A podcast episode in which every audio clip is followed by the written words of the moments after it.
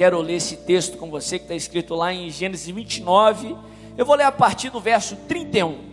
31 em diante. A palavra de Deus diz assim: Quando o Senhor viu que Lia era desprezada, concedeu-lhe filhos. Raquel, porém, era estéril. Lia engravidou e deu à luz a um filho e deu-lhe o nome de Ruben, pois dizia: O Senhor viu a minha infelicidade. Agora certamente o meu marido me amará. Lia engravidou de novo e quando deu à luz a outro filho disse: Porque o Senhor ouviu que sou desprezada, deu-me também este, pelo que o chamou Simeão. De novo engravidou e quando deu à luz a mais um filho, disse: Agora finalmente meu marido se apegará a mim, porque já lhe dei três filhos. Por isso deu-lhe o nome de Levi. Verso 35. Engravidou ainda outra vez, e quando deu à luz a mais outro filho, disse: Desta vez louvarei o Senhor.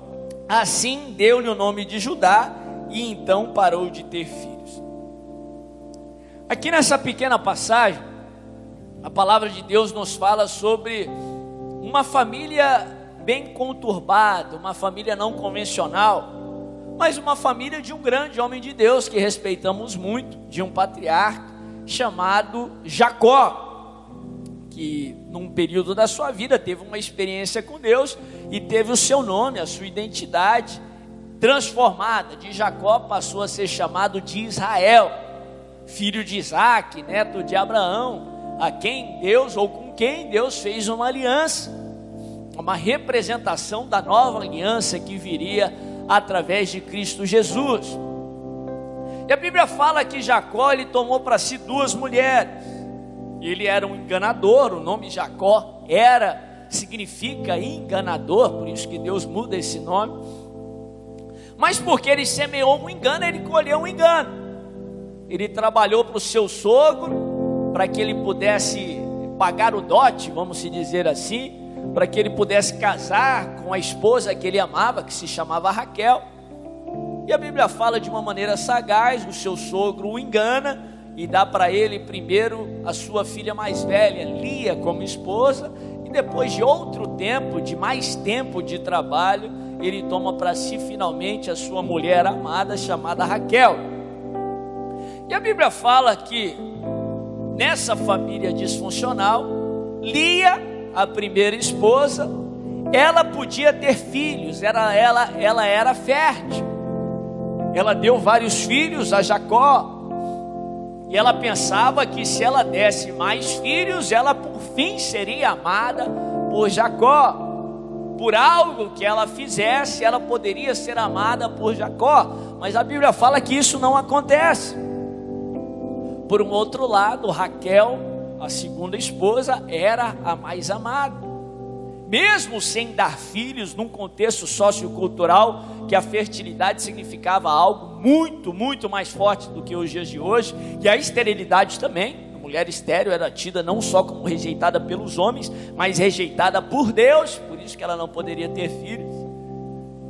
Ela mesmo sem dar filhos a Jacó, ela era muito amada por Jacó. Mas o título da mensagem nessa manhã é o seguinte: quanto maior a espera, maior a resposta. Quanto maior tem sido a tua espera, maior será a sua resposta em nome de Jesus. Eu posso te lembrar na perspectiva tanto de Raquel quanto de Ana. Se você se lembra na história de Ana, Raquel não podia ter filhos. Raquel clama por filhos, da mesma forma que Ana lá atrás. A outra esposa de Jacó podia ter filhos e tinha muitos filhos, muitos filhos. A outra esposa do marido de Ana, que chamava-se Eucana, tinha muitos filhos e não só isso, caçoava de Ana por, pelo fato dela ser estéril um problema gerando outro problema, um abismo gerando outro abismo. Talvez você tenha visto aí esse filme se repetindo durante esses dias. Um problema de um vírus gerando tantos outros problemas. A Bíblia fala que Ana clama ao Senhor durante um tempo com perseverança, não desistiu, da mesma forma como Raquel não desistiu, e por fim, o tempo certo do Senhor chega para suas vidas.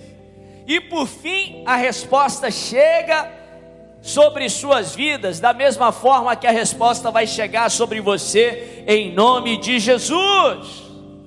E quando Raquel gera um filho, ela não tem um filho normal, ela gera o primogênito de Raquel, se chamou José. José não foi como os outros irmãos. Pelo contrário, apesar de não ter sido o primogênito do seu pai, foi tratado desde o início como primogênito. Foi abençoado desde o início como primogênito, de tal forma que os outros irmãos tinham inveja dele. Por fim, depois de passar por bons bocados, para não falar maus bocados, a Bíblia fala que Deus honra José de tal maneira que ele se torna uma grande autoridade no Egito. Ele faz o Egito prosperar, Faraó é, prosperar, e por fim Deus usa José para libertar a sua família, seus irmãos, o seu pai de uma grande fome. E abençoar o povo de Israel ali numa terra fértil no Egito uma figura clara do que seria Cristo Jesus lá na frente. Através dele nós fomos libertos, nós somos libertos da sequidão, nós somos libertos da maldição. Raquel esperou muito, mas quando Deus respondeu Raquel, Deus não respondeu com algo convencional, Deus respondeu Raquel com José. Ana esperou muito, mas interessante que eu creio que a maioria de nós não se lembra do nome de nenhum dos filhos da rival de Ana. Nenhum dos filhos de Penina, que teve muitos filhos, eu creio que você consegue lembrar de cabeça. Ana esperou muito, mas quando Deus respondeu a Ana, Deus deu Samuel a Ana. Depois deu mais sete filhos. Mas o fruto da espera, aquele milagre se chama Samuel, que não foi nenhum filho normal ou convencional. Samuel foi um grande profeta em Israel, o último juiz em Israel, que governou Israel antes de Deus levantar o primeiro rei, e de fato Deus usa Samuel para ungir o primeiro rei de Israel chamado Saul e depois usa Samuel para ungir o maior rei da história de Israel antes de Cristo chamado Davi. Uma figura clara de Cristo Jesus que viria lá na frente. Aliás, da descendência de Davi veio Cristo Jesus. Ou seja, quanto maior a tua espera, é porque maior vai ser a sua vitória. Quanto maior a sua espera, é porque maior vai ser a sua resposta. O seu Samuel está chegando, o seu José está chegando, em nome de Jesus. Talvez essa pandemia está durando um pouco mais do que você esperava, mas quanto maior a espera, maior a vitória, em nome de Jesus. Mais interessante nessa história, e para mim é um retrato da natureza humana, das famílias, representadas aqui na humanidade. A Bíblia fala que Lia podia ter filhos, mas tudo que ela queria era ser amada. E de fato, cada nome que ela dá para os seus filhos é uma declaração por fim. Deus me respondeu, Jacó vai me amar. Terceiro filho, por mim, por fim Deus me respondeu. Agora Deus vai me unir com meu marido. Levi significa Deus vai me unir, ou Deus me uniu. No quarto filho, só que ela louva ao Senhor e dá o nome dele de Judá. Lia podia ter filhos, mas o que ela queria era ser amada. Raquel era amada. Enfim, todos nós recebemos de Deus algo. Primeira lição que eu gostaria de pontuar nessa manhã: Valorize o que Deus te deu. Valorize o que Deus te deu. Valorize o que Deus te deu. Eu falo isso no imperativo, porque naturalmente falando, se você não se esforçar, você vai desvalorizar o que tem. O ser humano, naturalmente falando, faz isso. É o que a Bíblia chama de natureza carnal, natureza adâmica, uma inclinação para o mal. Naturalmente falando, você vai desvalorizar o que tem e vai supervalorizar o que Lia tem, o que Raquel tem, o que o vizinho tem. A tal da grama do vizinho sempre é mais verde, sempre é mais bonita, até você adquirir aquela grama e passa a desvalorizar ela. Mas vai contra essa natureza, faz o que a palavra ensina, negue a si mesmo, toma a sua cruz e valoriza o que Deus te deu, valoriza o que Deus fez, valoriza o que você tem, mesmo em meio à pandemia. Eu compartilhei essa semana. Algumas pessoas que já há tempos eu escutava querendo mudança, querendo algo novo agora no meio dessa pandemia estão clamando, orando para voltar para a vida que tinha, para voltar para a rotina que tinha, para voltar para aquele emprego que tinha. Aquela mesma rotina que há tanto tempo desvalorizavam, aquela mesma rotina que há tanto tempo oravam para sair dela. A lição aqui é mesmo no meio da pandemia, mesmo num isolamento social, mesmo sendo cerceado aí da sua normalidade, você tem motivo para agradecer. Você pode valorizar o que você tem, você pode valorizar o que Deus fez, você pode valorizar o pouco que você tem, porque a Bíblia fala que quem é fiel no pouco, Deus coloca no muito, porque quem é fiel no pouco, vai ser fiel no muito. Quem valoriza o pouco vai valorizar o muito. Quem não valoriza, quando chegar no muito, vai desvalorizar o muito. Mas valoriza o que Deus fez, porque você vai abrir o caminho para Deus fazer infinitamente mais. Demorou quatro filhos. No quarto filho que Lia foi louvar o Senhor. Aí ela põe o nome do filho de Judá. Interessante que o louvor de Lia, ainda que tardio, não foi desprezado pelo Senhor. A Bíblia fala que no Senhor o nosso trabalho nunca é em vão. Se você se lembrar, foi através de Judá, não de José, não de Benjamim, não dos outros filhos de Jacó, mas através de Judá, que anos mais tarde Deus levanta um grande rei em Israel chamado Davi. Davi era da tribo de Judá. Davi vem da descendência de Judá, de Lia.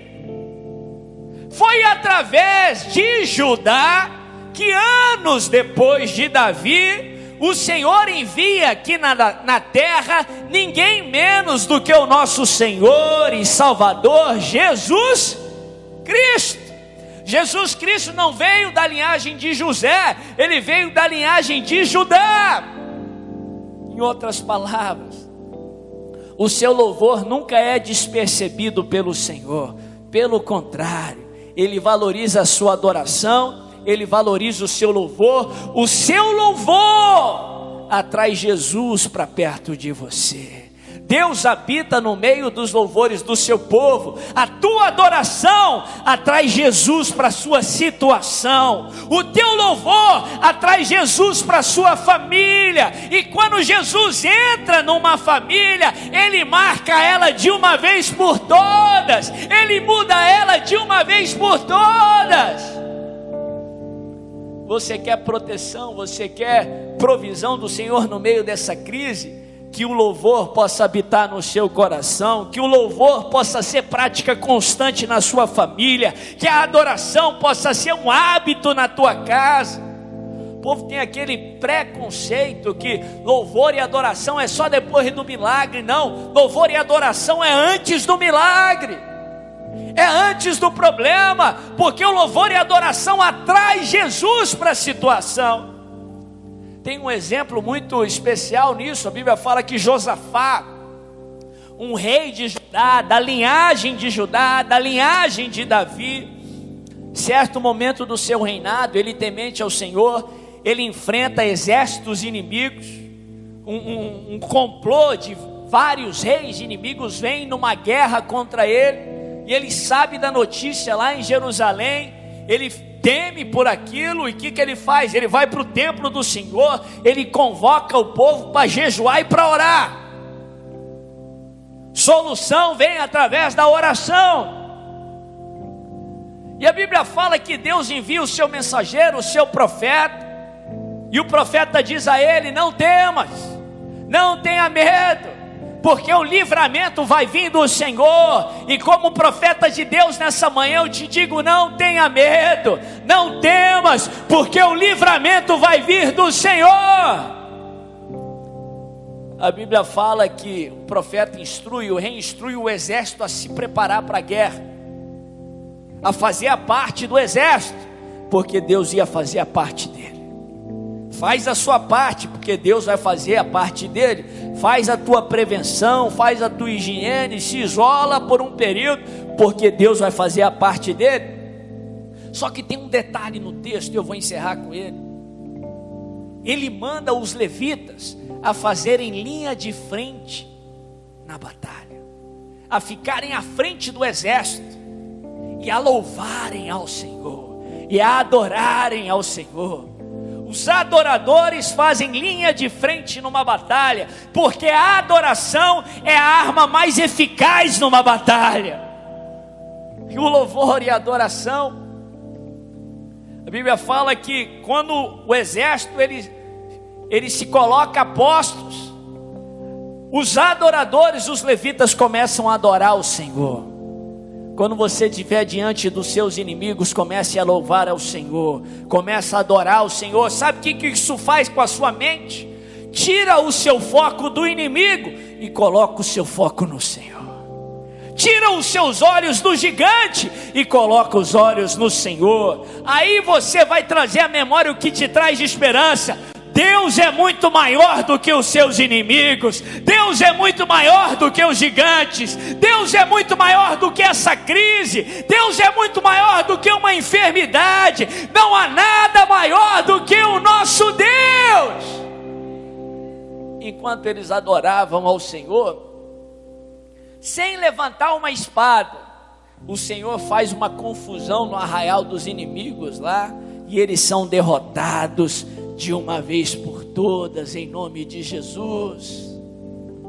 Adore ao Senhor, louve ao Senhor no meio da dificuldade, em nome de Jesus. A Bíblia fala que Lia queria ter filhos para tentar ser amada por Jacó, porque ela achava que algo que ela fizesse poderia conquistar o amor do seu marido. Lia representa a lei, representa o Antigo Testamento, representa o mérito. Como que se por algo que você fizer, você vai conquistar o amor de Deus. Mas por causa da nossa natureza, nós não conseguimos fazer isso. Não é por algo que você fez que você é amado. Agora Raquel representa a graça, Raquel representa eu e você. Você não pode ter filhos, você não pode fazer por mérito próprio, mas mesmo assim, o marido te ama. Mesmo assim, o noivo te ama. Mesmo assim, Jesus te ama. Raquel cometeu alguns erros. A Bíblia mostra isso, mas mesmo assim Jacó amava. Você é muito amado pelo Pai. Jesus te ama. Jesus te ama. É por isso que você é mais que vencedor, pelo grande amor que Ele te amou. É por isso que você pode vencer o pecado, porque Jesus te ama. É por isso que você pode vencer essa enfermidade, porque Jesus te ama. É por isso que você pode ter fé, exercer a tua fé, porque Jesus te ama. É por isso que você vai ter um bom futuro, porque Jesus te ama.